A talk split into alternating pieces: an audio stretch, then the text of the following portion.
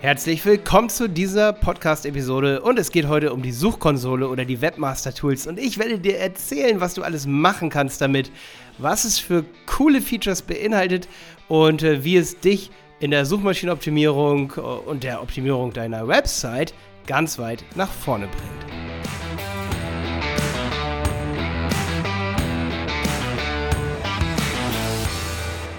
Ja, die Suchkonsole ist eine der, der wichtigsten Tools eigentlich von Google, um äh, seine organische äh, Performance zu messen. Also wie gut du in den Suchergebnissen bei Google rankst und auch wie der Google-Bot deine Website sieht. Das ist auch nicht immer ganz uninteressant für Google Ads, damit du sehen kannst sozusagen, wie sieht eine Maschine deine Website eigentlich, wenn es nicht ein Mensch ist. Und da kommen wir schon zu den Sachen, was kann diese, diese Suchkonsole, also die Webmaster-Tools, was kann die eigentlich auswerten?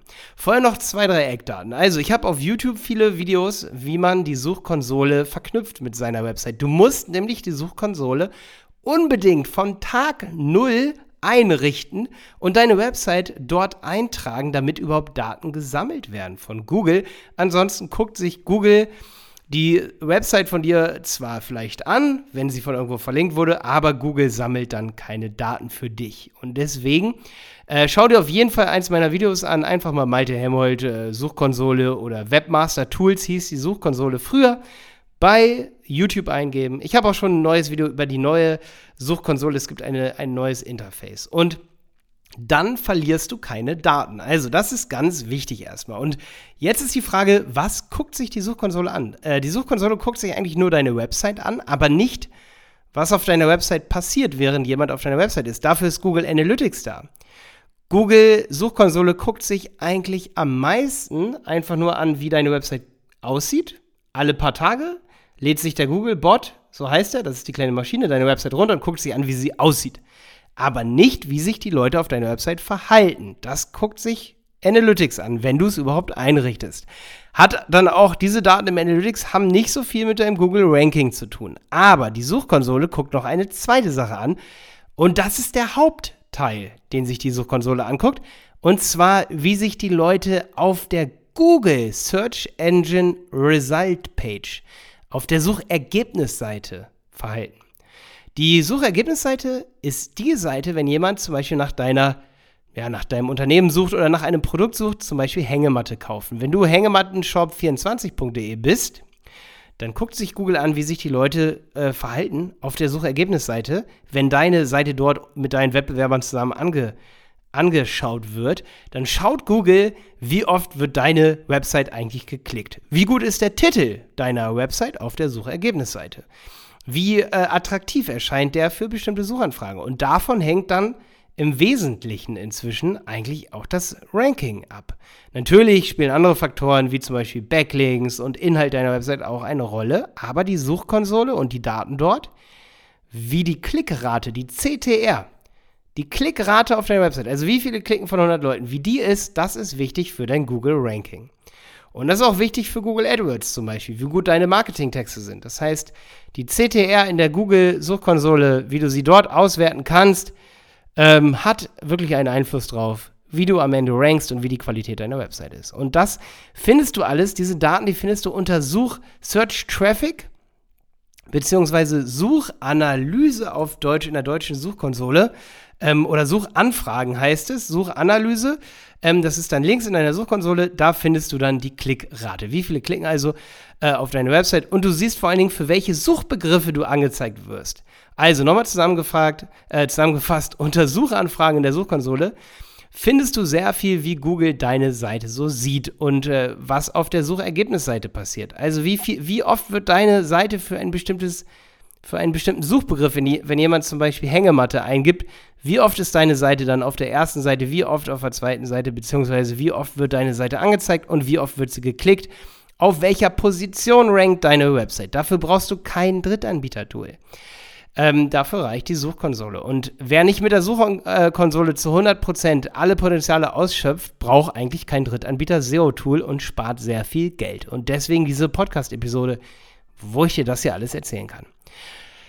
Eine wichtige Sache an der Google Suchkonsole ist eigentlich, dass die Suchkonsole mit dem Google Hilfe Center äh, verknüpft ist. Und im Google Hilfe Center findest du super viele Artikel, wie du das Ranking deiner Website verbessern kannst. Und das Google Hilfe Center wird leider zu wenig zu Rate gezogen. Ähm, die meisten Leute suchen immer in Blogbeiträgen, äh, gucken Kurse, gucken ganz viele Sachen sich an, aber ähm, ja, gucken einfach nicht ins Google, Google Hilfe Center, denn das Google Hilfe Center ist eigentlich das, was eben ja, von, von den Google-Mitarbeitern selber gepflegt wird und am besten sagt, was eigentlich das Ranking deiner Website verbessert. So, kommen wir nochmal zur Suchkonsole und den Suchanfragen. Du siehst also diese ganzen Analysen, was auf der Suchergebnisseite passiert. Du siehst aber auch, welche Links es zu deiner Website gibt. Und das gibt dir auch mal schon einen sehr schönen Eindruck, ähm, ja, wie Google eigentlich deine Seite im Kontext des gesamten Internets so sieht. Ob die Seiten was mit deinem Inhalt zu tun haben, die auf dich verlinken, ob da zum Beispiel Backlink-Aufbau negativer betrieben wurde, das kann man dort sehr schnell feststellen.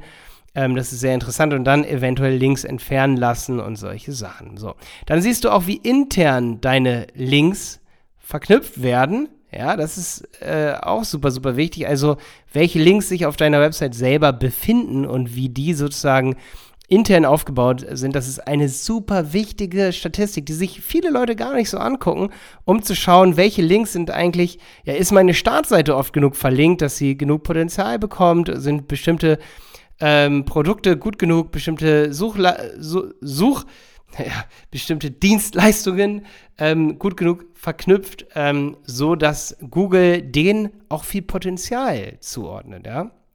So, dann gibt es zum Beispiel dort noch einen Punkt manuelle Maßnahmen. Da würde Google dich manuell abstrafen, wenn Google sagt, wenn ein Mitarbeiter sagt, ey, du hast Duplicate Content. Dafür kannst du nur manuelle Abstrafen bekommen und wenn das kein wirklicher Duplicate Content ist, dann kannst du sogar beantragen, dass das wieder rausgenommen wird, diese Abstrafe, Abstrafung. Aber das ist super selten und ist eigentlich nur der Fall, also zum Beispiel bei Duplicate Content, also doppelter Content, wenn du wirklich Spam gemacht hast. Nicht, wenn du Seiten hast, die ein bisschen ähnlich sind, weil die auch wirklich ähnlich sein sollen.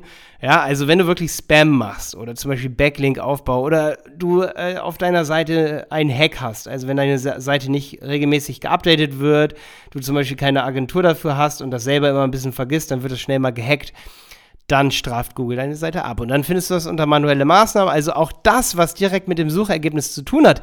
Denn am Suchergebnis steht dann auch dran, diese Seite wurde eventuell gehackt. Das ist in der, Suchergeb äh, in der Suchkonsole zu finden. Ja, dann auch internationale Ausrichtung oder Nutzerfreundlichkeit. Das findest du auch auf der, auf, äh, in der Suchkonsole. Ähm, da siehst du dann Warnungen, wenn zum Beispiel die Nutzerfreundlichkeit zum Beispiel ähm, ja, auf Mobiltelefonen eingeschränkt sein könnte. Und dann kannst du oder deine Agentur kann dann nachoptimieren. Ja, dann ähm, findest du noch wichtige Inhalte zu HTML-Verbesserungen unter Darstellung in der Suche, also strukturi strukturierte Daten, Rich Cards, das sind sozusagen so Such Suchergebniserweiterungen, Data Highlighter, was für Daten hast du auf der Website, die sozusagen dann besser gerankt werden könnten. Dann AMP kannst du Einsicht für haben. Ich denke, das sind sehr spezielle Sachen, da möchte ich jetzt nicht so doll drauf eingehen hier, aber du hast noch mal ein paar sehr erweiterte Funktion, wie du in der Google-Suche dargestellt wirst und kannst da Einfluss drauf nehmen. Das heißt, wenn du eine Website hast, solltest du von Tag 1 deine Website bei der Suchkonsole einreichen und diese Vorteile nutzen. Außerdem kannst du den Indexierungsstatus anschauen deiner Website. Wie viele Seiten sind indexiert? Sind das eventuell viel zu viele Unterseiten? Welche Seiten sind blockiert? Kannst du auch anschauen und du kannst URLs aus dem Index entfernen lassen. Da habe ich einen kleinen Trick für dich. Diese URLs werden dann aber nach ein paar Wochen wieder in den Index aufgenommen. Wenn du sie nicht auf No-Index stellst. Also nur entfernen hier bringt nichts, wenn sie für immer draus bleiben, draußen bleiben sollen. Du musst dann auch auf der Website so einen kleinen Text, den der Besucher nicht sieht, den sieht nur der Roboter, weil das so ein Metatext ist. Meta sagt ja schon so ein Zwischentext. Es ist nur eine Information. Die Metadaten kennst du vielleicht von Fotos, die für Maschinen dann interessant sind oder für der, denjenigen, der sich mehr mit deiner Website beschäftigt, als nur den Inhalt sich anzugucken. Ähm, in den Meta-Informationen steht dann sozusagen ähm, so eine Robot-Anweisung No Index. Ja.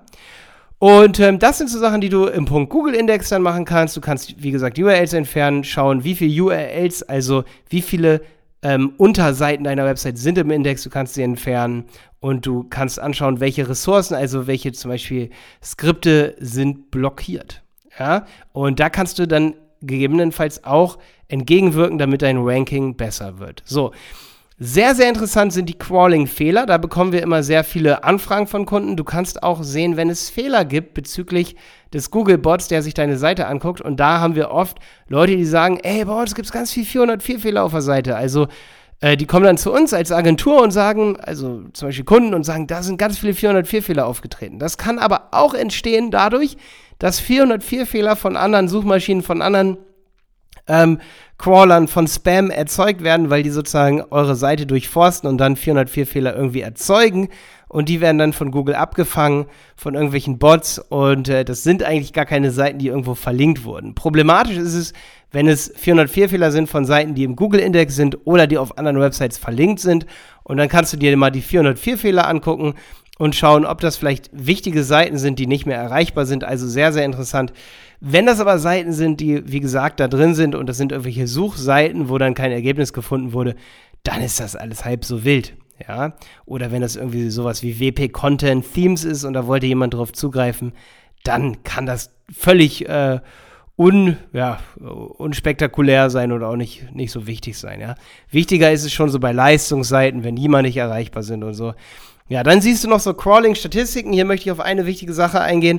Wenn eine Seite vielleicht zu, hoch, zu groß ist, dann kannst du sehen, dass der Google Crawler da die pro Tag gecrawlten Seiten zum Beispiel einstellt und die nach unten drückt, weil deine Seite viel zu groß ist, weil du zum Beispiel Seiten mit einem Slash hinter dem Pfad ähm, und normale Seiten drin hast ohne Slash. Das ist dann eigentlich in Anführungsstrichen Duplicate Content ein Problem, das sozusagen nicht richtig weitergeleitet wird. Dadurch muss Google deutlich mehr, der Google-Bot muss deutlich mehr Seiten indexieren und crawlen. Äh, das kann auf die Performance in, deiner, in der Suchmaschine gehen, deiner Website, kann auf die Performance sozusagen gehen. Ähm, aber ganz interessant, wie viel Bytes lädt äh, Google runter? Das ist aber nicht so interessant wie zum Beispiel, wie viel Millisekunden braucht Google. Da ist gut, was ein Wert unter, unter 300 Millisekunden zu haben. Wenn der Wert über eine Sekunde geht, dann weißt du, dass Google sozusagen länger als eine Sekunde braucht, um deine Seite runterzuladen. Und das ist dann natürlich negativ, weil, weil Google dann die Dateien nicht so schnell bekommt und dann sagt, dein, deine Website ist langsam. Ja, also unter Crawling-Statistiken kannst du sehen, wie Google, wie lange braucht Google, um deine Seite runterzuladen. Und das hat natürlich auch Effekt auf dein Ranking. Ähm, sehr interessant ist, dass du in der Suchkonsole deine Seite wie Google abrufen kannst. Du kannst äh, unter Crawling Abruf wie durch Google kannst du deine Unterseite eintragen und dann schauen, äh, da klickst du dann auf Abrufen und Rendern äh, wie Google deine Seite sieht. Die Seite wird dann aufgebaut, du siehst, welche Ressourcen blockiert werden, du siehst, wie Google deine Seite sieht und eventuell hast du ja so ein Hero oder ein oder ein Slider, den Google gar nicht richtig auslesen kann, äh, kann. Deswegen erkennt man oft bei Websites mit Slidern, dass, wenn die besser ranken sollen, sofort erstmal den Slider raustun oder also so Image, Karussells, die oben über der Falzkante sind und dann werden direkt erstmal die Alleinstellungsmerkmale und ein schönes Video nach oben getan oder ein tolles Teambild, anstatt so ein Slider, der den Google-Bot völlig verwirrt. Das alles kann man äh, unter Crawling in der Google-Suchkonsole sich anschauen. Ja, dann kann man noch seine robots.txt testen. Das ist sehr advanced. Man kann Sitemaps einreichen. Das ist sowas wie ein Index deiner gesamten Website, damit der Crawler es nicht so ähm, schwer hat, deine Seite zu crawlen. Also es ist eigentlich das Erste, was wir machen, wenn wir eine neue Website einreichen, dass wir eine Sitemap einreichen. Ähm, du kannst URL-Parameter bei Google konfigurieren, dass Google sozusagen weiß, ähm, dass das nicht einzelne Seiten sind, sondern dass das nur eine Seite ist, wenn dahinter Fragezeichen Name ist gleich steht oder Title ist gleich, ja. Ähm, du kannst außerdem in der Suchkonsole noch Sicherheitsprobleme erkennen, die automatisiert erkannt wurden. Oder du hast auch noch so ein paar Web-Tools, da möchte ich jetzt nicht weiter darauf eingehen. Ich denke, du hast schon ein paar coole ähm, Features hier gehört in diesem ähm, ja, in dieser Podcast-Episode. Als nächstes kommt dann, wofür braucht man Google Analytics? Da werden wir uns anschauen, was man dort überhaupt anschauen kann in einem kurzen Umschlag wie, wie hier ähm, gehen alle Features mal so durch oder die wichtigsten Features, was man da machen kann, damit du, wenn du damit anfängst und damit durchstartest, nichts verpasst, was man dort machen könnte und du benutzt es vielleicht jahrelang nicht, so geht es mir ja immer. Deswegen auch diese Podcast-Episode hier, was kann man mit der Suchkonsole machen? Hast du vielleicht ein paar Sachen davon noch nie gemacht? Ich hoffe, ich konnte dir helfen. Gib der Podcast-Episode hier ein Like. Schau mal bei uns auf websitepiloten.de vorbei. Und wenn du Hilfe brauchst, komm mal zu uns zur Agentur. Kurz Werbung, dieberater.de. Wir helfen dir auch gerne ähm, kostenpflichtig weiter, wenn du kostenpflichtigen Support brauchst. Bis dann, dein Malte.